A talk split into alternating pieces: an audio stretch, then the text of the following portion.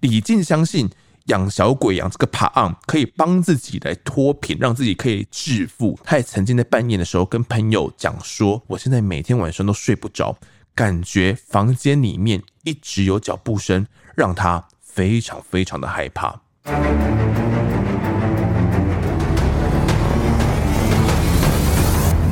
嘿，我在案发现场，带您实验直击社会新闻的第一犯罪实况。我是主持人陈丰德。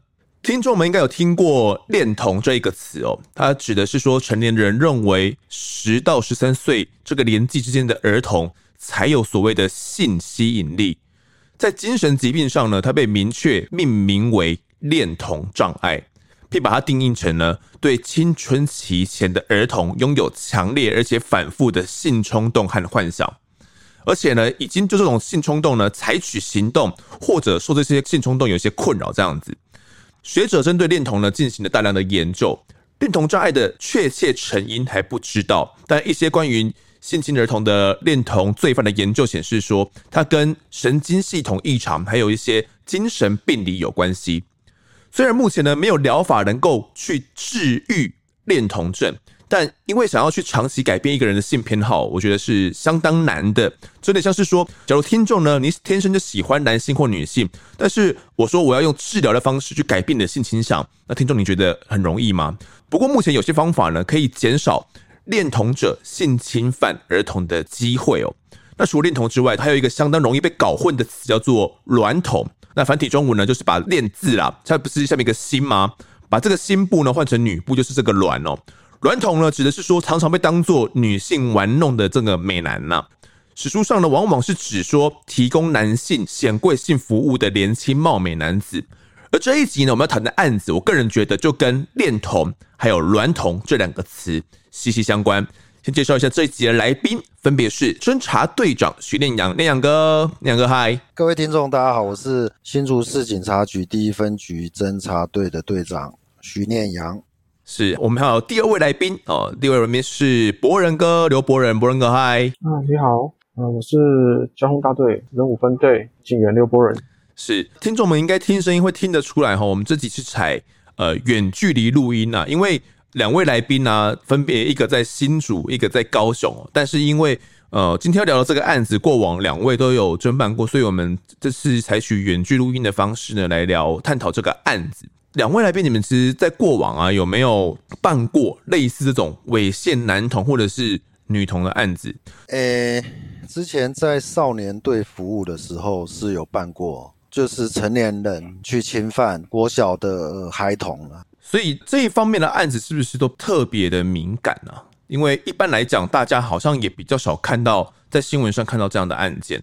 那依照现在我们。侦查不公开的作业规定，嗯，其实，在以前也是一样啦，就是主要是保护儿童啊，保护少年啊，对，所以有发生或是破获相关的案子，我们是规定是不能发布新闻的，除非他已经侦查终结、审判确定之后才可以。哦，那在侦查中、审判中，我们都不能发布相关的新闻。其实一般来讲，这些案子被探讨的频率就比较低一点哦。好，那这一集我们案发现场要谈的呢，是发生在新竹一位未成年孩子身上的案件，并且呢，在家属的内心呢，刻下了难以抹灭的伤痕哦。但除了犯案动机，至今的仍让外界难以解读之外呢，一副人骨棺材更是让案件与养小鬼牵连，蒙上神秘面纱。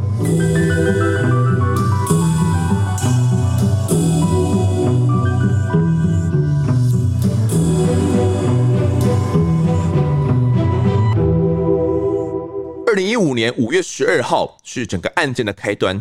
当时呢，新竹一分局的西门派出所接到了报案。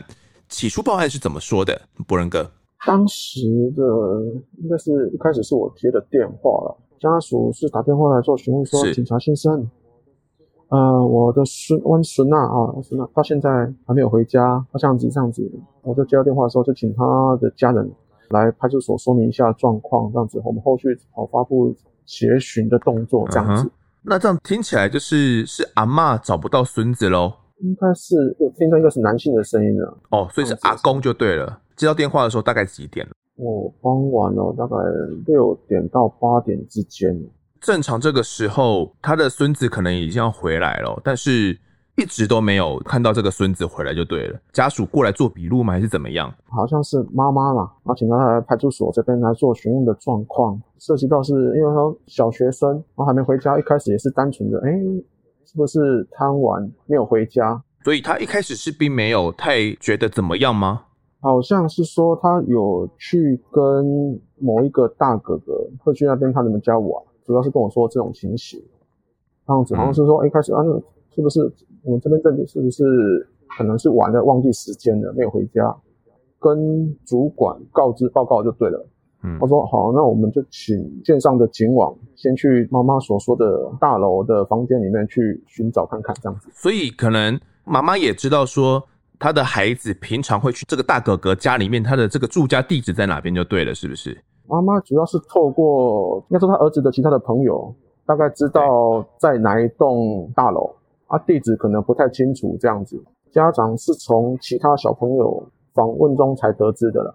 啊，那我补充一下，那小孩子国小下课之后会去上个安亲班嘛？安亲班打电话给家长说，诶，你小孩今天没有来补习，那小孩子家长会觉得很奇怪啊，就开始去了解。在其他的同学、小孩同学的口中知道说，平常他们那一群小朋友在放学的时候有认识到一个年纪比较长的，可能会陪他们玩一些线上游戏啦，就类似电动玩具之类的啦，但是是在电脑上操作的，不是去游乐场玩的那种电动玩具了。就会有认识一个这样子的大哥哥，那也知道大哥哥大概住在哪一栋大楼，详细门牌不知道，所以他们就去报警了嘛。报案之后，那所长就指派同仁到他们讲的那栋大楼去做监视器的调阅嘛。好，对啊，我想先跟你确认一下，同学们有提到说都会去找这个大哥哥吗？这个大哥哥有一个代称吗？其他同学怎么称呼这个大哥哥的？经过他们男童母亲的。询问其他的同班同学或补习班的同学哦，他们是说共同认识一位叫小，绰号叫小宝的大哥哥了。那他们会经常跟这个小宝一起往来。好，那我这边先做点补充。其实球球呢，他当时其实就读小学六年级哦，然后他爸爸是竹科工程师，那妈妈呢也在竹科上班。那学校老师形容呢，球球其实是一个聪明啊，人缘又好。功课一教就会，那不会让老师担心的孩子哦。那天他在下课之后，照他的这个 schedule 安排，他应该要前往安亲班里面，然后可能接受一些课后辅导。可是呢，没有去。那安亲班等不到球球之后呢，就打电话到家里面去，是由阿公接到电话嘛，然后后来才打电话来派出所，然后后续通知了妈妈也过来做报案。哦，但我先整理一下大概的时间序是这样子。那球球到底跑去哪里了？博仁哥，你们后来怎么样去做一个调查？警网去现场那栋大楼，妈妈好家长提供了地址去做访视，先拜托管理员，拜托管理去，我们去上面敲门看看。嗯哼。然后我准备要做受理协寻动作的时候，因为发现这个案子是涉及到小学生一个学生的状况，要跟主管做个报告，这一定要真做个报告，因为比较敏感。线上警网回来回报的时候说啊。刚才那个地址，妈妈所提供那个地址，那栋大楼的住户这敲门都没有，一直敲门都没有回应，应该人不在那个位置啊。嗯，那个地址应该人不在那个地址。对，妈妈好像有提供一个姓名，主要是去查访他的主要的联络方式跟户籍地址，去查查看他的家人，看有没有办法联络上他。嗯、发现他的地址，他的户籍所登记的地址应该也在新竹市里面。不是我们派出所辖区，但是距离又不会太远。报告之后，我那主管说：“那家里问看看他有没有回家，还是留讯息这样的情况，有没有办法联络到这个大哥哥这个本人？对，看他们是不是小朋友在哪里，是不是在那边贪玩回家这样子。嗯、他所有的户籍登记地址去开车过前往的时候，联络上那个大哥哥的家人啊，但是说没有呢，已经很久没有联络了呢。我现在是他们就请他们家人试着跟那个。”大哥哥联系看看有没有看有没有办法联系上，然后一直拨打他电话。大哥哥就是我们刚刚前面提的小宝，是不是？小宝，对，同一个人嘛。OK，那小宝后来怎么做？那一直就请家人一直在打他的电话，试着联系上，然后说家人给我的回应是说啊，不好意思，可能都没没有办法联系上，我们就就失望的就返回的我们派出所驻地，嗯，然后跟所长报告这种情形，然后所长就只是他都有进入那个地址，那就先去跟大楼看看，调阅他们的监视器看看，嗯哼，确定他们是什么时候进来的，进来之后有没有再出去的方式，还有没有其他方式离开？OK，去调。在这个时间点呢、啊，所长是有没有给你们一些特别的指示？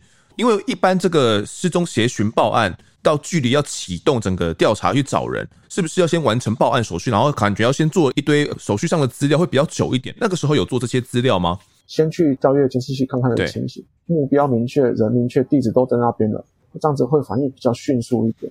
他、啊、说不定也只是单纯的贪玩忘记时间，大概是这样子的情形。嗯、呃，所长也是当机立断了，要马上你们开始去调阅相关监视器，可能相关的这个笔录先不用做到那么详细，没关系，找到人比较重要。大楼那边去调了监视器，有看到什么样的内容吗？放学之后就小宝带着球球进来，从、嗯、大厅进来，上了大楼哈，上了去九楼。那后来过没多久，但是可能整个过程大概不到。不到二十分钟，不到半个小时吧，嗯、就看到小宝抱着球球，跟另外一名陌生的男子了哈，搭乘电梯进入地下室，嗯、走地下室的空间哈，进入另外一栋的，搭乘另外一部电梯，然后上了四楼，然后大概也是过了不到十分钟吧，然后小宝就跟着另外一名陌生男子哈，就搭乘电梯返回原来的九楼拿东西，就准备要离开了。然后这段时间到四楼之后，球球后续就没有出现了。主要的内容是这样、嗯。那后来你们看这监视器，他们又回到九楼之后，是两个人一起进去吗？还是怎么样？小宝跟另外一陌生男子上了九楼，收拾一下东西了。嗯、同一部电梯下来到进入到大厅，小宝就送了那名陌生的男子离开。OK，小宝后来呢？你们还有看到他往哪边走吗？有，后来就去搭乘电梯到地下室，嗯、回到球球那栋的四楼进去。OK，这样的话听起来。球球应该还在四楼里面的某一个房间嘛？大哥哥这个小宝也跟着进去这个四楼，可是这个陌生男子已经离开整栋大楼了，就对了。嗯，没错。嗯，那调阅到这个影像之后，这个时候妈妈全程都在旁边跟你们一起看吗？我们是跟大楼的管理员是拜托先让我们先看啊，嗯、然后会涉及到因为大楼的部分，所以。妈妈是可能会在旁边，她是并没有看到这种情形哦，但她也是很心急的在旁边，希望可以赶快找到自己的儿子就对了。对对对。那你们后来调阅到之后，怎么跟妈妈讲啊？后续然后你们怎么动作呢？就是说报告说，哎，主管，那个我们已经看到他在应该在四楼，然后并没有看到他们一起离开的现象啊。主管跟着我们上去四楼，嗯、然后一看傻眼，四楼里面大概有哦。四到五户的住户，并不确定他们是哪一户，在哪一户里面。嗯、然后我们采取是最笨也是最直接的方式啊，每一户的敲门，有回音的说：“啊，不好意思，我们在找人啊，不好意思，看一看一下。”如果是家长家属在对的话，就先把它排除掉。最后敲到那一扇门哈，最后敲到那一间房间，狂敲了大概没什么回应，嗯、想说：“哎，应该是可能有人在，因为可能还是继续看看，继续敲，持续敲，持续敲。”房间里面终于有一个男子的声音了，刚睡醒的感觉了，嗯、然后敲门说：“啊，不好意思，我们现在表明身份，我们是警察，麻烦请你来开个门一下，我们了解一下情形。”里面传出的声音是什么？他很像刚睡醒来，他传出什么样的声音？有点像呢喃声那种，嗯，那种感觉，哦、可能是无意识的回应这样子。嗯、请他来开门说，当他开个门缝的时候，然后觉得好像后面好像有东西顶住门，顶住门的感觉了。你说你们想推开门，但是你们推不开的感觉，你们有被顶住一个东西顶住就对了。对，然后后来我们就是稍微施加一些力道，把门给顶开。他进入房间的时候，就看到门口这附近有一个小沙发顶住在门门后，帮我们开门。那个男子哈，发现就是所谓的呃小宝，小宝趴在那个沙发上面，浑身无力的感觉。那间房间是一个小套房，开门之后，门口正对面就是有一张单人床，然后球球就躺在床上面。那我们所长就从第一个跑去查看球球的状况，就发现啊，惨了，身体凉了，那麻烦通知一下侦查队跟采证者或监视者到场。啊，这是我们发现球球的情形，大概是这样子。嗯、当时进屋之后，除了看到球球跟小宝之外，屋内有一些奇怪的状况或者是一些现象吗？查看的时候，地上哈就是开满了一些水蒸式的杀虫剂。屋内弥漫的那种，呃，就是杀虫剂的味道，造成那种呼吸非常困难的感觉，刚进入房间之后呼吸不顺的感觉了，其他的摆放都还算整齐。了解。那你们问这个小宝，他当时还能够回应吗？有说出什么东西来吗？所长哈就一直狂问那个小宝，哎，那个是谁？啊，那个女朋友是谁？就问出来陈什么什么什么，嗯、就讲陈，就讲的比较模糊就对了。对，不太确定的名字。后来他快昏迷了，是接近死亡，你们又怎么做处置吗？通报一一九，我就被所长哈指派去大楼管理室那边调阅监视器。哦，他监视器说内容是什么？如何进来，如何出去，什么时间进来，什么时间出去，都要标示给清楚、清清楚楚这样子。嗯。所以在你们找到小宝跟球球他们的时候，是差不多几点的时间了？大约晚上，印象中大概十点、十一点左右咯。那深夜的时段，也算深夜时段。有请爸爸来看一下，是不是他儿子？是不是？对对，有是呃，现场确认一下这样子。嗯这个感觉，整个案件跟离开现场的这个陌生男子可能很有关系哦。那小宝也说陈叉叉嘛，这讲的很模糊。或许这一个人就是我们要找的这个关键人物哦。水烟式的杀虫剂嘛，放了几个啊？两三个以上，蛮多个水烟式杀虫剂了嘛。然后整个房间都弥漫了这个杀虫剂的味道。或许小宝跟球球想要一起轻生，那后续这个侦查队也介入了嘛？这个时候练阳哥也开始介入到整个案件里面了。那你们后续到现场的时候，看里面到底是什么样的一个状况，有发现什么？那我们侦查队接到通报是派出所已经破门，一九也到场确认球球已经没有生命迹象，这个案子就变成一个刑案，本来是一个失踪人口或是拐骗的案子。鉴识人员到现场进行必要的封锁、采证、证据的收集。那我们这个侦查人员呢？那当然就是追查相关的嫌犯。有在现场发现什么东西吗？四楼里面？呃，现场是由监视人员进入了哈、嗯。那我们侦查人员是没有进去。那监视人员进去之后，当然就做一个封锁、采证嘛。针对四楼跟九楼，整个清查过一次。就是有发现水烟式的杀虫剂，好，然后有一些疑似毒品或是药丸的东西啦，查扣到呃有遗书、有笔电，然后相关的指纹的采证跟鞋印、鞋子都跟他查扣回来了，要送去做检验。遗书的内容，就我这边所了解，好像他总共有写了五六封还是五六张，那里面内容大概是提了什么？遗书的内容因为年代久远了，然后是。他大概就是写给一些他认识的小朋友，嗯哼，大概都是呃国小、国中的小朋友，然后还有一封，我的印象是他其实给大家了，那他指的大家是谁？我我们也不知道是谁，嗯，哦，那内容大概就是提到说。哦，认识他们很开心呐、啊，好、哦，然后就是没有说一声就用这种方式离开等等的啦，对他们觉得很不好意思啊，我、哦、请他们哦、呃、要认真念书啦等等，大概就这样，很简单，没有其他说怨天尤人等等的文字内容了。我这边查到的资料还有提到说，呃，这个小宝留下的遗书里面有写了五个男童的名字，我、哦、那有跟他们讲说。他有些事情可能没有经过大脑啦，造成一些不好的后果，也请大家不要难过。下辈子呢，我们能够生在谁家里，然后继续接受教化及开导。那来生也希望说，我们可以在新主呢来当真正的亲兄弟。那除此之外，他还有写到说，他希望可以跟这个球球火化在一起，让他们能够葬在一起这样子。那两个，我们现在在屋内有发现类似毒品的东西。也不知道说他到底是到底谁杀了球球的，有可能是小宝杀了球球之后他自己亲生，也有可能是这个小宝跟球球一起被这个陌生男子给杀死。那现在关键的话，应该是要先把这个不在现场这个男子给抓到案吧？我们当时怎么判断，然后怎么行动的？这个小宝，因为他还有生命迹象，他还会讲话，只是有点神志不太清楚哦。然后送到医院，我们也赶到医院去，那医生。一边对他治疗，我们一边在旁边询问他整个过程，为什么他会在房间？为什么他会跟球球在房间？那离开的人是谁？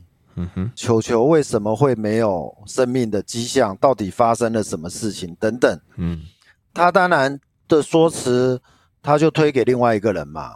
我们就问他另外一个人的真实身份。嗯哼，那他也给我们的一个名字。得到了这个线索之后，赶快回到驻地清查这个人的身份。他讲的跟我们监视器看到的是不是符合？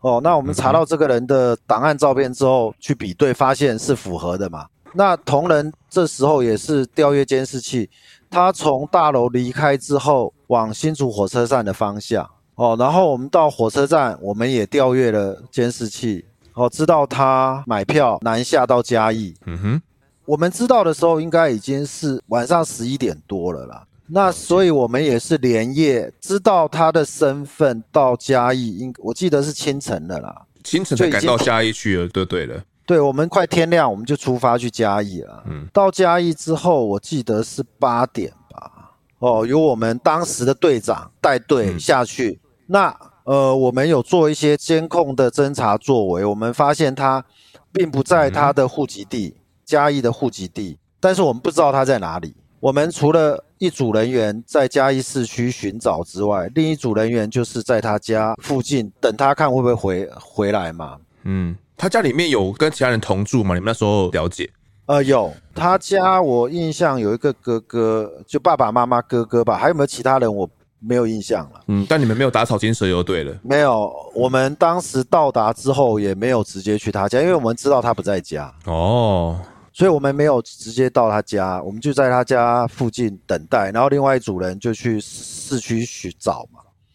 我记得是快中午，接近中午的时候，那时候我在队上啊、呃，我们就得到情资说他已经准备返家了。哦，所以我也就赶快通报队长说，诶，他往回家的路上。然后同时间大概前后五分钟吧，诶，我们队长就发现他准备要进家门。那检察官有核发他的拘票给我们，哦，我们就持拘票当场就拘提，哦，就在他家门口。整个逮捕过程就这样子就对了。对对，对。好，就我这边资料，呃，我们逮捕这个男子叫做陈天心哦，当时三十一岁。那你们调查陈天心状况怎么样？他的背景是怎么样？他的家庭状况是怎么样的？家庭是很，我了解是很单纯啊，但是我也没有很深入的去了解，嗯、因为我也没有去现场。嗯，那我们从资料看来，他是他家庭是很单纯的一个家庭。陈天心这个他长得白白净净的，看起来非常的老实，身高不高，在男性的比例，他的身高算是比较，他的长相是比较娇小的了。呃，我的印象，他是在大学夜间部的兽医系，然后曾经在嘉义的某个类似动物医院工作。大概是这样子，是好，这边也补充一下，他当时是在嘉义大学哦，然后进修部去读这个兽医系，就是这个夜间部嘛。查到的资料是说，他延毕了七年之后，最后是肄业的哦，所以因为肄业的关系，他没办法获得这个正式的证照嘛，那他就只能在兽医院里面，也没办法去去职业，就只能去那边打工而已，这样子，所以呃，收入并不是算非常丰厚，就是在兽医当中这种外科助理啦。在兽医师的印象对他也普通普通这样子，那他个性比较木讷一点点。那他其实母亲呢是传统这种理发店的这种老板。逮捕的时候呢，还跟妈妈说：“哎、妈妈不用担心哦，很快就回来了。”可能妈妈看到自己的儿子因为案子被带走嘛，也会担心。他也跟妈妈这样讲。没有想到这个案子真的跟陈天心有很大的关系。他被带回去新竹之后，后续我们怎么样跟他进行一些理清？带到人之后，从嘉义返回新竹的路上。在车上，我们当然就开始先了解他跟呃小宝之间的关系嘛，怎么认识的？为什么一个在新竹，一个在嘉义，他们两个也会有连结？好，这是第一个。第二个，那球球到底是什么状态下死亡的？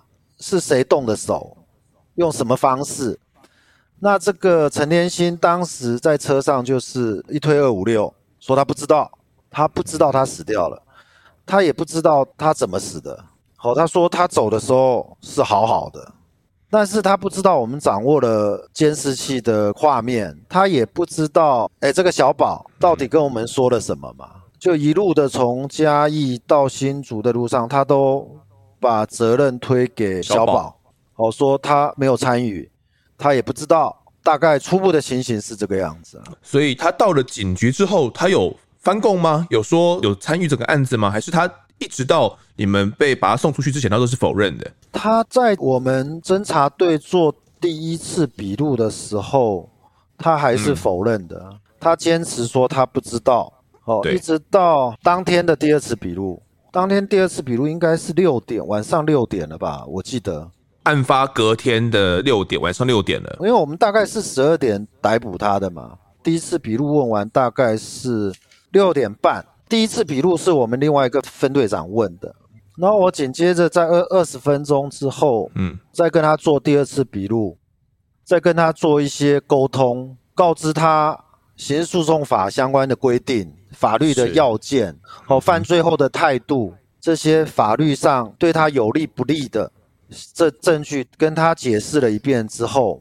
我要说，这个是牵涉到一条人命。我感觉他当时还不知道这个利害关系啊，不知道轻重在哪里哦。对，他完全不知道，他好像一副无所谓。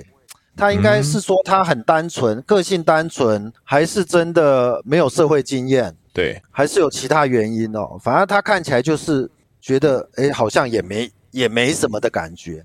嗯。然后当我告知他这些法律的。一些程序跟利害关系之后，他就坦诚他受了小宝的指示，亲手哦将他勒死，男童给勒死，球球给勒死就对了。但是当他讲出这一段的时候，我们也很怀疑啊。对，第一，小宝的年纪比他小，而且小还小蛮多的。嗯、陈天心三十一嘛，小宝的年纪是二十五岁，就小他六岁。那我们当时也怀疑说，诶，为什么你你的年纪比人家大，却要受对方的指挥，嗯，去犯下这个伤天害理的事情？我们也很怀疑啊，我们也很纳闷。嗯，那在追问他的原因嘛，你也总要有个合理的交代。诶，他为什么教唆你去做这件事情？那你为什么又同意？然后他有给我们一些解解释啦，但是这过程当然还是有一些疑问。在我的心里还是觉得怪怪的啦，但是毕竟他整个论述最后跟这个小宝的论述是相符合的啦。哦，所以这个时候小宝已经醒了，是不是？小宝睡了一天晚上嘛，就在医院治疗了一天之后，嗯、神智整个都恢复了。是，那后来我们同步的也对小宝进行一些讯问。那我们现在讲到小宝好了，小宝。他的本名叫做李靖哦，神话故事里面这个李靖是同名同姓呢。那这个李靖他怎么说？李靖是在医院，我们是到医院去询问他的了。嗯哼，他第一次应该也是没有问得很清楚了。我的印象了哈，他第一次在医院的时候并不承认是他教唆的。嗯哼，但是因为有其他的证据的连结，他也没办法否认，因为他就跟他在一个房间，而且。从九楼下来的时候，是他李靖抱着球球到四楼的另一个房间嘛，他没办法否认，所以一开始他是不承认他教唆的。呃，陈天心是坦诚他受了李进的指使去做这件事情，所以我们当天晚上就把陈天心先解送到新竹地检署给检察官复讯。那检察官复讯完之后，就直接申请羁押了。李进的结局的下场也是收押进监嘛？虽然他否认了。那个博仁跟我们当时看这个监视画面呢、啊，就是被李靖抱住的球球，他当时是从九楼到四楼嘛？他是呈现一个怎样的状态？他是还有意识可以动的吗？在挣扎的吗？就一般大人环抱小朋友的姿势了哈，有两只手放过他的放他的屁股下面这样抱着，然后但是球球有没有？已经瘫瘫下来，就是整个人瘫在小宝的怀里面就对了。但是监视器没有拍到球球的脸啊。那时候我们以为他只是单纯的睡着了，这样情况睡得蛮沉的情况这样子。所以你们后来看这个时间点，他在从九楼抱下来四楼的这个时间点，有没有可能球球就已经死亡了？当时在看好，这只是单纯的睡得很沉啊。嗯、抱了经过之后，还有其他的邻居也是在搭乘同一部电梯里面。所以那时候没有感觉其他的异样存在，嗯，那时候了，只是当时只是觉得，哎，奇怪，他他的姿势会反应怎么那么奇怪？好，那我这边也补充一下小宝的呃李进的资料哦，呃，其实李进在过往有两次猥亵男童的相关的记录哦，那他持有智能障碍的中度身障手册。那他经常呢出现在新竹各国小篮球场啦，跟这些小男童们打成一片。男童们呢都昵称他为小宝，因为他不止呢也会买饮料、零食来请客，还会买衣服啦、鞋子啦、游戏点数来讨好这些孩子们。讨好之后呢，再来趁机猥亵。也就是因为这样子，他有一些这样猥亵的记录，也因此进出过派出所。李进呢，他本名叫做李福生哦，国中毕业之后改名叫做李明翰哦，当兵的时候才改名叫做李进。从小呢，他的父母就离婚了，被外婆抚养长大。那外婆呢，也是在新竹当地的望族哦。那后来因为家道中落了，外婆被迫卖掉房产，那他也搬去跟舅舅一起住。案发前五年的时候，他才独自出来这样子，学历在国中毕业这样子而已。那离家之后呢，就呃以练书啦，说要学音乐啦，然后跟外婆要钱，然后他都会自称呐，他在外面当小提琴家教了。那实际上呢，他只在五金行打工而已。当时呢，有做一些调查，发现说李进除了跟球球关系很好之外，也跟他遗书上提到的这另外四位的国中生都玩在一起哦，也会请他们到租屋处里面帮忙打扫，还给他们零用钱。这些学生呢，甚至还有他家里面的钥匙，所以说他们的感情可以说是相当好的哦。后来调查说，这个李进呢，他的脸书里面大概三十多位小学生的这这个好友了，不知道为什么样的原因，他就跟这些小男孩的互动非常非常的频繁。因为李静他的遗书里面有总共写给五名男童嘛，警方也有怀疑说，这五名男童会不会也遭受到李静的一些呃猥亵的状况。后续呢，也针对这些男童来进行一些调查。一开始呢，有两位南国中生在师长的陪同之下呢，跟社工，然后到妇幼队来进行报案哦。他们指控李进曾经猥亵他们的生殖器官，让他们觉得很不舒服。这国中生说呢，大概在这半年以来，李进常常在他们学校出没，打球打到一半就会找他们一起玩，他们才认识在一起这样子。那李进也会花钱买游戏点数来讨好他们。后来才偷摸他们的生殖器，他们就吓了一跳，觉得非常的不舒服哦。后来经过一阵子的调查之后，警方陆陆续续接到了总共九名男童有指控有被李进来这个猥亵摸他们的生殖器官。后续我们有厘清清楚李进的整个犯案程序，他跟陈天心是怎么样计划要把球球给杀害掉的。因为当陈天心坦诚之后，嗯。哦，他说是李进指使的嘛，那我们就会很怀疑啊，你比人家大六岁，你还接受他是用什么样的方式，有答应你什么条件做交换，你才会去犯下这种惨无人道的事情嘛？是，我们是先问他，他们两个是怎么认识的？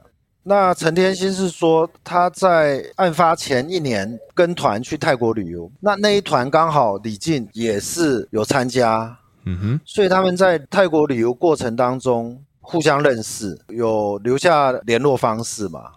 那回台之后，这个李进也是三不五时的就跟这个陈天心联络。那陈天心在嘉义也可能生活的不是很理想，加上李进是一个非常，他虽然哦，他虽然有身心障碍手册，但是他是一个心思非常缜密的人。嗯，怎么说？他到处去认识这些小朋友，跟这些小朋友说他是他是音乐老师，在国外学音乐回来，然后去跟乐器行的老板说他是国外读完大学之后回来台湾，在新竹的知名的国立的大学的研究所上课，用他的口才跟乐器行借了一把小提琴，嗯哼，然后利用这样的关系。就在网络上发很多他练习小提琴的照片，实事实上他就是在十元商店打工的一个打工仔嘛，打工仔而已啊。嗯，对，就是打工仔而已。嗯，但是他要又他又要认识这么多小朋友，要给要买礼物送这些小朋友，又要付房租，收入没办法应付他的支出，所以他只能四处去骗嘛。所以他也就骗陈天心从嘉义上来新竹。哎，我在这，我现在是在新竹的某个葬仪社担任主管，一个月十五万、oh. 十来万的收入了。但是我现在不想做了，我现在有更好的发展。但是你是我的好朋友，我跟老板讲，这个主管的职务就是留给你了。哦，你什么什么时候可以上来接？嗯哼。那陈天心他是一个我相对单纯啦，他信以为真，对，他就说好，结果他就真的从嘉义上来了。上来之后，李靖可能想说，没有想到说真的会上来啊。对，结果他也没准备好，他就又找了一堆的借口推辞。嗯，那陈天心没有办法，他上来要生活啊，他也没有地方住啊，所以他就在新竹的一间拉面店找了一个临时的打工。那李靖为了要骗陈天心的钱，因为他没有钱付房租啊，对，房东一直在催，结果他就骗这个。陈天心说：“哎，那你准备下个月就要去上班了哦。我已经跟老板讲好了，一个月十五万。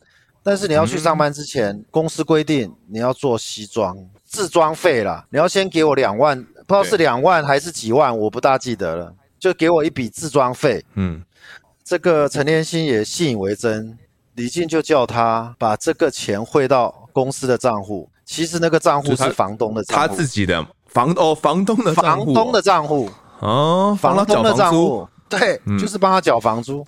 所以你说他这个李静，他有这个轻度的身心障碍手册，但是他心思还是很细腻的，就是说他就是还是有计划性的。嗯，那最后为什么陈连兴会去答应他？答应杀害球球嘞？他就扯了一个更更大的谎，他骗陈连兴说。因为这个葬仪社公司的老板的竞争对手，另外一家葬仪社，嗯、他非常讨厌另外一家葬仪社，因为是他的竞争对手。哦、老板说，只要你把竞争对手的小孩杀掉，我就给你五十万。哦、如果你觉得不够，那老板愿意再提高价嘛。你把他杀害之后，你马上就可以过来当主管，一个月十五万的薪水，就接这个李靖的位置就对了。对，那陈天心也信以为真。既然也相信，然后就同意了李靖的说辞了，跟李靖的计划。诶，李靖交给他一把刀了，嗯、就说他放学必经之路，就是从学校到安心班的路上，哦，他一定会经过这个超商，你就在超商门口，你看到他就直接拿这把刀把他把他杀害。陈天心毕竟，我认为他还算一个，虽然他把最最后还是把人家杀死了。但是在那个公开的场合、公共场所，他可能做不下手，所以就临时就踩刹车，说他不要。李靖又才之后又才想了这一套最后最终的方式，把他杀害了。OK，那那一天经过是怎么样的？五月九号，他们好像在前一天就先准备好了，对不对？陈天心有讲到这一块吗？前一天他们应该有讨论。那犯案是五月十二号。五月十号，而且我说李静这个这个人心思很缜密，是缜密到什么地步？他把这个球球骗回来，他家他的租屋处骗回来之后，就是说，哎，来你到我家玩啊，玩玩应该玩游戏啊，应该是玩玩游戏嘛，网络游戏。他应该也不是第一次去他家了，嗯、哦，就把他骗回家玩网络游戏。他是坐在地上玩笔电，是在九楼吗？九楼的九楼玩。陈天心躲在另外一个房房间哦，然后等到这个球球就定位之后，陈天心从房间出来，走到他的背后，再把他勒紧，把他勒毙了。从后面用手臂，嗯，等于是夹住他的脖子嘛。嗯哼。哦，那李靖就在这个球球的前方看着他把他勒死，直到他确定他断气，他才叫陈天心放手。嗯，你看这有多么的 变态。陈天心的说法是，因为他不会反抗了吧？嗯，所以陈天心认为他应该已经死掉了。但是李靖说还不行，放手。所以你看他有多残忍。直到隔了大概一分钟。李靖比了一个 OK 的手势，陈天心才放手就对了，才放手。杀掉球球之后，他们两个人做了什么事情？是就直接抱到四楼吗？杀掉之后，就李靖就是抱他，就直接直接抱他到四楼的床上。四楼他们还租一个房子，租一个比较小间的啦。哦，然后就把他抱到床上，抱到床上之后，李靖还帮他盖棉被，然后李靖送陈天心离开那栋大楼。李靖又再返回住处，返回四楼，再用那个水烟水烟杀虫剂啊。那其实呢，在李靖九楼的租屋处里面，也就是这个杀害人的这个现场，留有这个诡异的供桌。供桌上呢，配置着一座小棺木，棺木里面呢，摆放着用骨头雕刻成的人像，也就是这种泰国的帕昂。简单来说呢，就是养小鬼啦，但是跟一般正统这种师傅加持的不太一样。正常的只是一般雕像而已，但是李靖呢所养的这个帕昂呢，它经过加工哦，加入符咒，还有这个人缘有了，法力属于比较强的。那因为李靖呢跟陈天心都属于这种好吃懒做，让自己的生活一团糟。但他们想要去改变自己哦，就是想要用这种养小鬼的方式来改变自己。特别是这个李靖啊，他们在泰国团旅行认识之后呢，呃，李靖还在身上刺了这个五条经，也就是这种泰国相传可以转运的这种经文哦。李靖相信养小鬼养这个帕昂可以帮自己来脱贫，让自己可以致富这样子。哦，还有媒体报道说呢，原本呢两个人都非常笃信四面佛。那去这个泰国行的时候，两个人呢一开始参拜都非常虔诚，但是在私下活动的时候，李靖却对泰国养小鬼这些法器非常有兴趣。后来呢，不听同行友人的劝告，就开始带小鬼回家里面去养。他也曾经在半夜的时候跟朋友讲说，发简讯跟他朋友讲说，我现在每天晚上都睡不着。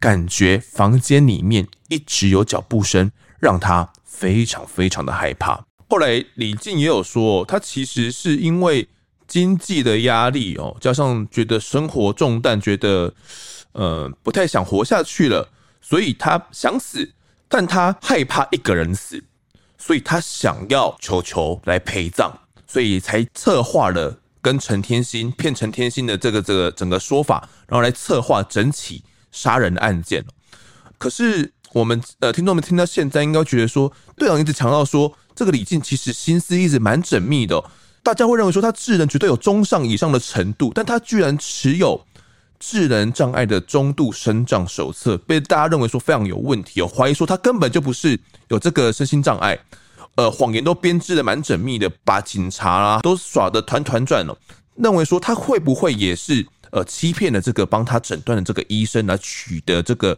身心障碍手册，目的就是为了他要去躲兵役。因为大家取得了这个手册没多久之后呢，他就年满二十岁，在二零一一年的时候，他就满二十岁要服兵役了。但是因为他持有手册，所以免役哦。过了两年之后，他又再重新鉴定一次，那属于这种心智的第一类的智能障碍中度。也同样在鉴定过，等于是他两次鉴定都被判定有这个符合资格，可以拿到手册。那大家觉得说他可能是装出来的。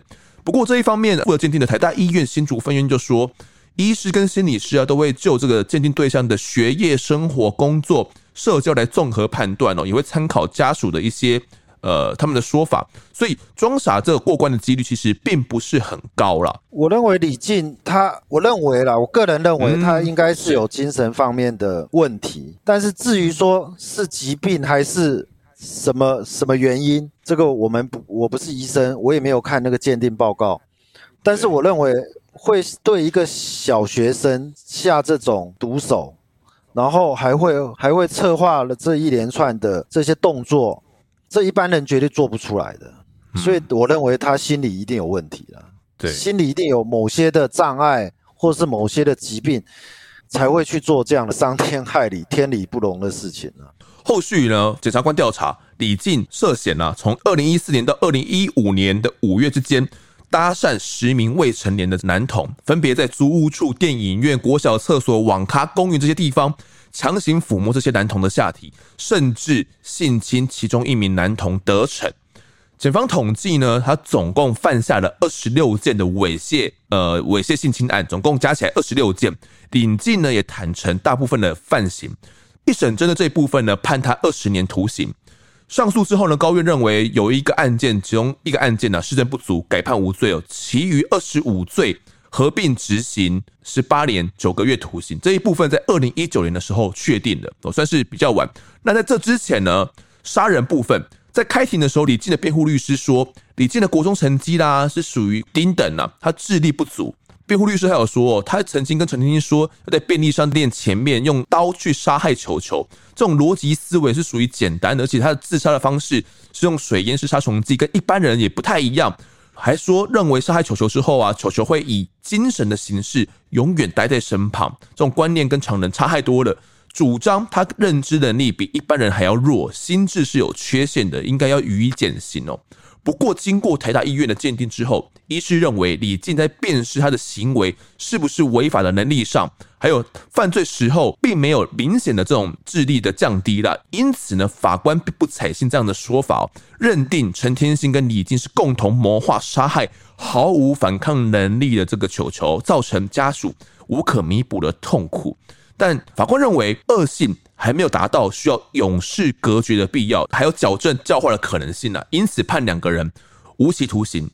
而高院在二零一七年的时候继续审判这个案件哦，因为我们说这个案件虽然引起社会极大的恐慌，但呃凶手的动机呢，他有这种严重偏激的观念呢、他认为这个跟那些反社会的人格是不一样，类似郑捷那样子反社会人格，跟那样仇视社会其实不太一样。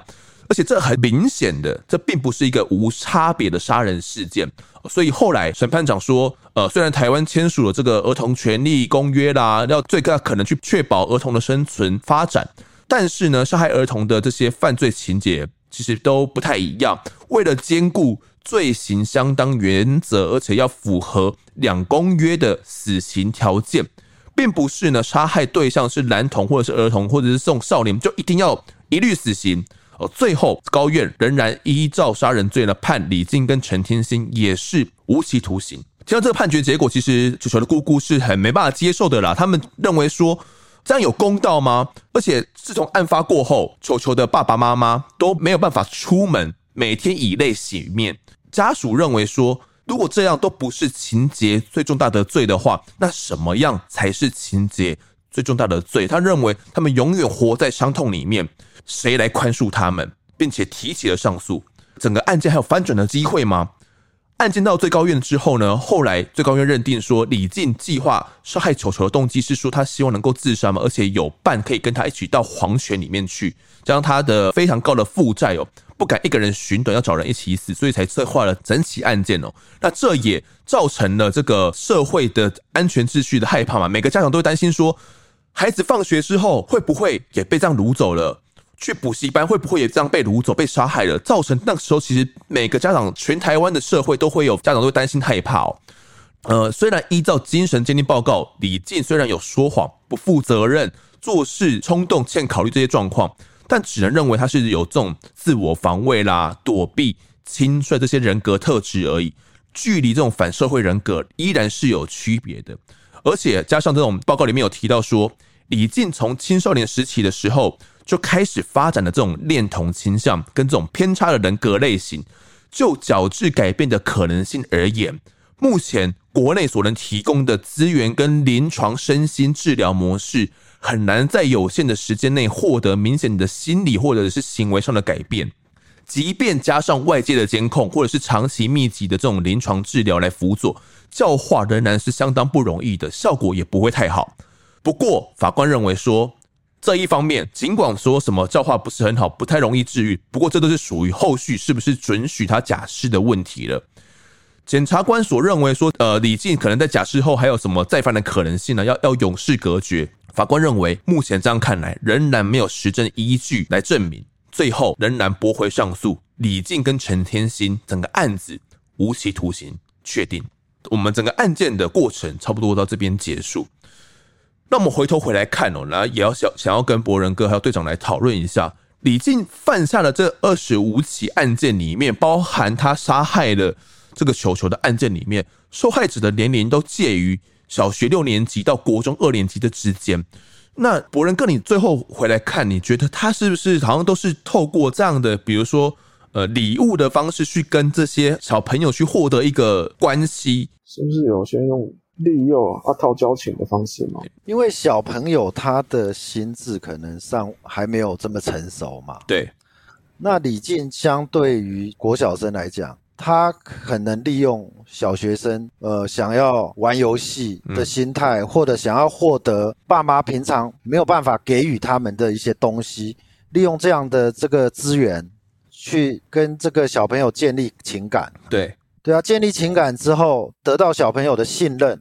之后再利用他们的信任去做一些这个法律不容许的事情，比如说去去猥亵、性侵，甚至杀害他们。所以这是一个很很很可恶，利用小孩子的对你的信任，利用小孩子的天真，而去犯下这个残忍的这个案件。我是我真的觉得是很可恶。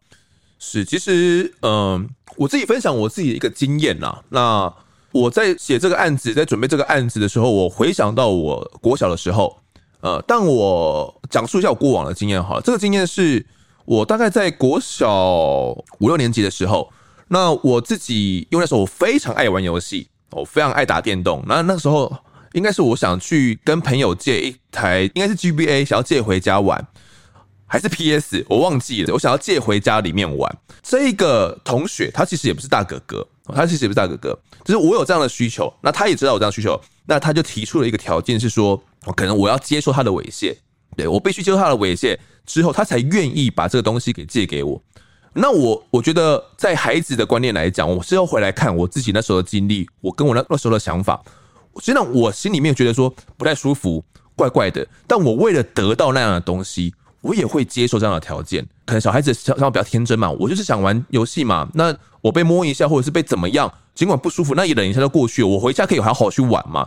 我相信李静他的整个去跟这些孩童建立的整个关系也都是这样子的。他也是拿饮料去可能打球的时候跟这些孩子们建立一起这样的关系，然后拿游戏点数卡说：“哎，我可以给你点数卡哦，你可以去储值哦。”慢慢的去跟小朋友培养这样的关系之后，然后慢慢的去。试探小朋友的底线，一开始是猥亵，猥亵几次之后，或许就变性侵了。我相信应该是一这一个这样子的过程。我再补充一下，后来呢，李静回到四楼之后啊，然后在那边也施用了这个毒品哦，并且释放水烟是杀虫剂。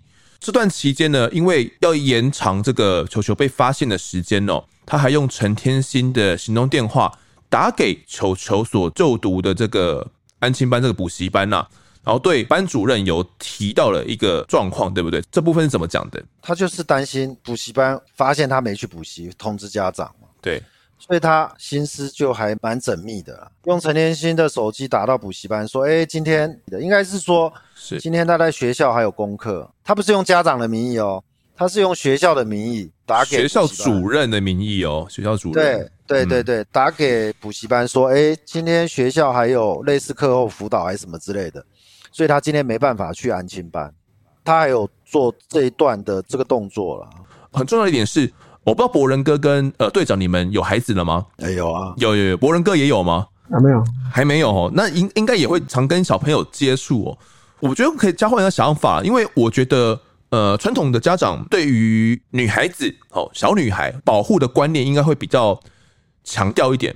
如果我自己有女儿的话，我可能会跟她说：“哎，你们是如果有人要碰你的下面的话，要碰妹妹的话，对，要怎么样意识到这件事情？要跟她怎样说不？你们认为传统家长会去教育到自己的国小、国中这个年龄的男孩子吗？以你们的看法，多少会打个问号吧。是劝告是教导的程度，应该没有像小女生这么的高之类的。嗯，理由你觉得理由可能是什么？身体的自主，就肯定会对小女小女儿或者小女生说，啊，不就不会对小男生说吧？哎，对啊，你你认为呢？这可能跟这个台湾就是华人传统的华人社会的价值有关系啊。就女孩子一定是大部分的家长传统的家长，对，可能就哎，女孩子是吃亏的，碰到这方面一定是吃亏的，对，男生不一定是吃亏嘛。对，那男生给人家摸一下也不会怎么样之类，所以不并不会特别去教导小男生哦要去避免类似的行为啦。嗯哼，但是现在年轻的家长，我觉得他们的思想的开放，嗯，就跟传统比起传统的老年人已经有很大的差很大的差别了。嗯哼，现在年轻的家长哦，男生女生的教育方式应该是差不多的，也会教导，而且尤其是。现在的这个呃资讯的这个快速的传递啊，加上这个电视媒体、哦网络媒体等等，所以台湾民众接收到的讯息更多、更快、更广，大家对这方面的意识也慢慢提高了啊。针对这部分，会给孩子家长一些怎样的建议，然后来不被这些恋童症的患者来侵犯吗？当然，这我自己本身也有小孩嘛，对，所以你除了平常的，比如说一起生活上，平常一起用餐、吃饭、看新闻，嗯、类似的这个适当的提醒，诶，看到相类似的新闻节目，对，或者是你走在外面生活的这个场景当中，一旦有类似的情形的时候，就要告诉他们，诶，嗯、像这样是不对的。哦，很多太多了啦，因为现在现在的犯罪类型跟以往也不一样了。比如说，你不可以随便收受人的礼物，任何礼物你不能，即便你认识他，嗯，你也不能随便收他礼物嘛。这个是第一点，或者是你收他礼物，必须要让家长知道，你要告知他，他硬塞给你，你也要跟我，你回来就要马上讲嘛。对，或者是呃，比如说放学途中。可能他自己要想办法，呃，现在都双双亲双薪家庭了，所以不一定会父母接送，或者是也没有上安亲班，也没有安亲班接送，自己要走路回家。这个路上，哦，如果有人要跟你拦路，跟你拦下来问路问事情，或者强行要带你离开上交通工具，类似的事情，如果有这种事情，小孩子要怎么反应？一定要适时的、随时的要机会教育啊。你碰到这种事情，哎，比如说马上跑到便利商店或跑到附近的店家去反映，请他们哦，当下等等的，不可以就说很即使很简单的事情，很单纯的事情，绝对不能掉以轻心呐。一次、两次、三次，嗯，哎，可能你就会碰到一件无法弥补的这个状况。是，尤其是这个礼物的收受，要跟他们讲清楚，然后跟这个自我。不管男女啊，这个自我身体的保护都要跟孩子们强调清楚。好，那其实球球这个案子，呃，绝对不是个案而已。你看，像李静他就犯下了二十几件侵犯的案件，台湾也绝对不止有李静这个恋童的倾向的人而已。我相信还有非常多人，大家如果。呃，自己去 Google 的话，也都会找到一些类似的案件。有些不只是猥亵，也会被性侵，留下一辈子的阴影哦。那我们这个案子探讨到最后，还是要跟听众提醒：孩子不分男女，该做的呢，安全保护教育都要做足，因为家长不可能永远待在孩子的身边。哦，那希望大家可以重视，但也没有必要呢。听完这个案子之后就，呃很惶恐了，说很害怕孩子会被怎么样怎么样。呃，可能跟他们做慢慢的。生活上的教导这样子就够了，相信台湾的治安还是相对安全的。我相信这是一个呃相对来讲比较健康，也来防范这些恋童患者的态度。好了，这一集的案发现场呢也谈到这边，谢谢博仁哥以及亮哥的分享，感谢你们，谢谢谢谢谢谢。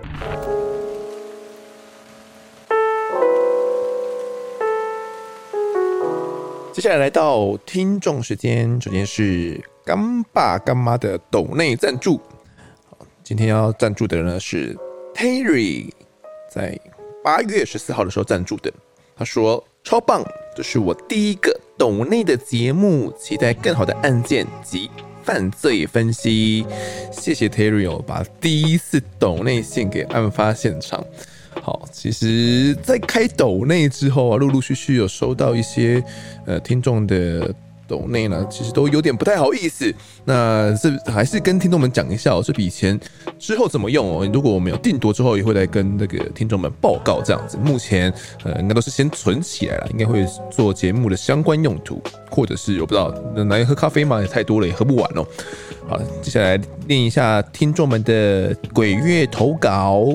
第一位是陈秀，分享在学生时期的故事。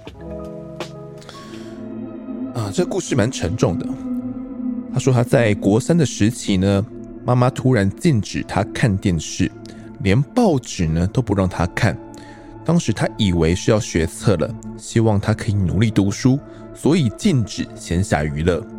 在多年过后呢，他偶然看到新闻上正在报道苗栗头份的无头命案专题，突然看到了熟悉的名字和照片，上面的人。好像就跟他妈妈同父异母的妹妹是一样的，他马上就打给妈妈来询问，妈妈才说，在他国三的那一年的新年呢，这个阿姨被姨丈杀死了，而且还被分尸，姨丈后来也被关了，两个女儿呢也分别送到阿妈家来照顾。那是这样子的，他说他记得在国小的时候呢，很常跟妈妈一起去阿姨家哦。阿姨的家里面呢是三房，一卫一厨一阳台，一个么字形的格局。一进门呢是客厅，右边是小阳台，左边是厨房和两个女儿的卧室。再隔一间空房呢，旁边是厕所，再来是主卧室。印象中呢，阳台采光很不错，还有一只可爱的小文鸟。阿姨呢，为人很热情，又长得很漂亮，而且个性大喇喇的，很有趣哦。但有时会抽烟。但姨丈给他的印象呢，就是戴个厚重的大框眼镜。高高瘦瘦白白的，话不多，有点沉静。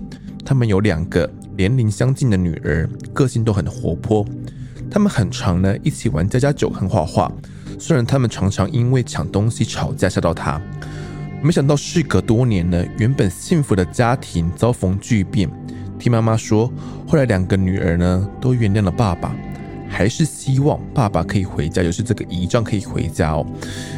不要因为失去了妈妈，更没有了爸爸。不过这件事情呢，也让陈秀他真的震撼到了。他妈妈说到最后瞻仰遗容的时候呢，阿姨的头还是找不到的。另外，阿姨的母亲，也就是这个陈秀的母亲的继母哦，这个继母因为不堪打击哦，重病也去世了。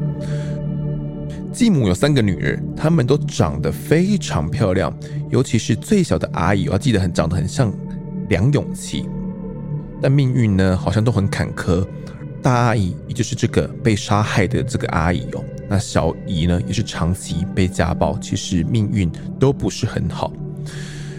陈秀就常常在想说，这算不算是善恶终有报？她自己的妈妈曾经说过。继母呢，从小就特别偏爱自己的女儿。有一次大家一起吃饭的时候呢，他伸手想要夹卤蛋，继母立刻用筷子来夹住他的筷子哦，不准他母亲来碰。后来呢，把这个卤蛋夹给自己的亲生女儿来吃。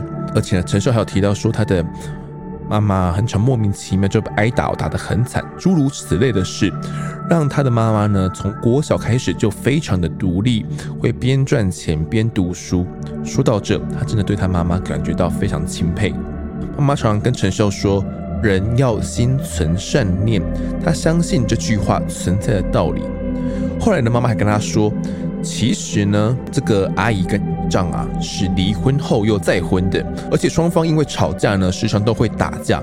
不过在外人看起来，他们其实是相当幸福的，每年都还会出国去玩。阿姨平常呢都把老公放在第一，每次都说我老公要回来了，我要先回家等等的话。阿姨刚过世的时候，她的母亲每天都在哭，在开车的时候，仿佛看到阿姨好像都坐在她后座，可能是因为。太思念了吧？这是陈秀分享在他身边所发生的故事哦。我后来有去查了一些相关的资料哦，那我不太确定这个跟陈秀投稿的案件是不是同一起。警方在案发后的二十一天破案，凶手呢是这个肖姓死者的丈夫，姓王。哦，那这个王姓嫌犯呢，之所以会对妻子狠下毒手，都是因为长期遭受家暴，最后呢，持刀杀害了妻子之后，还把人分尸，再将尸块呢沿途丢弃到新竹苗栗这一带。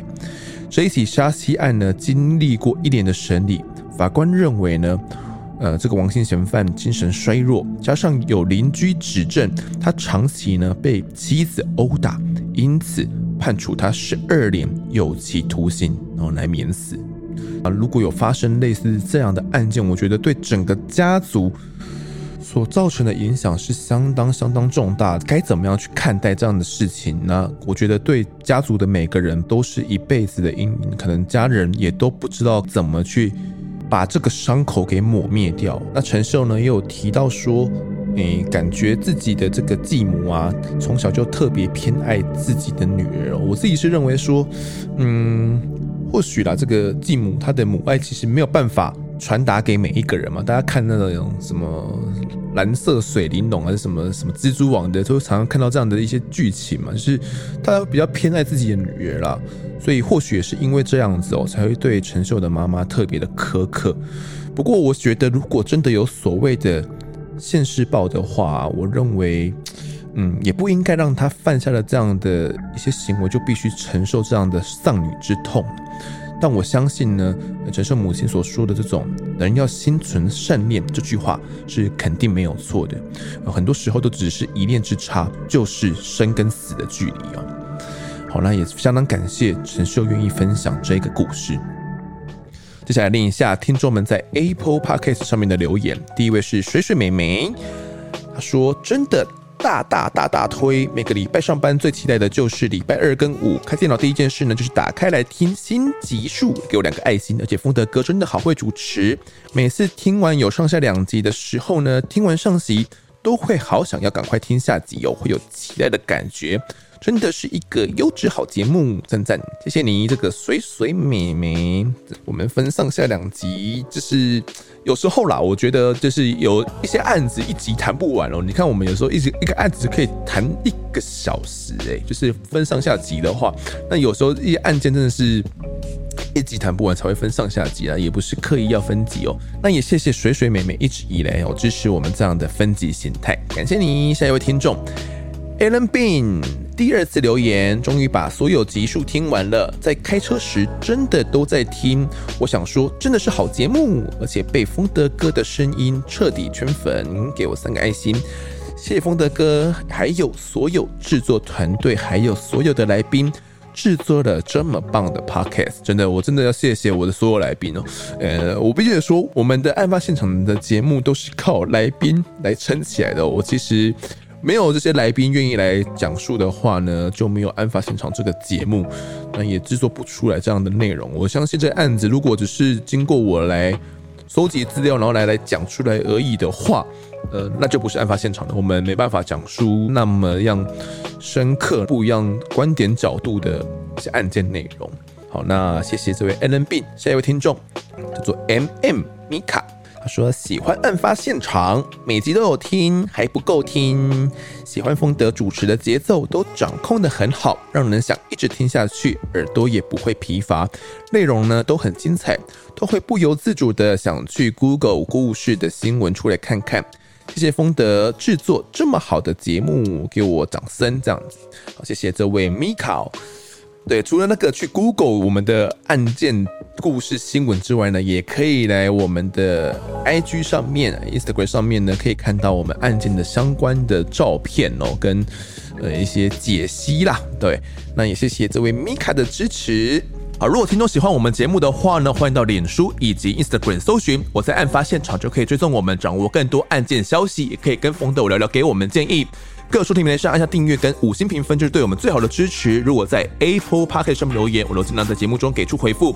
也跪求听众们推荐给身旁的好友，一起来听听看我们聊案子。案发现场，我们下次再见。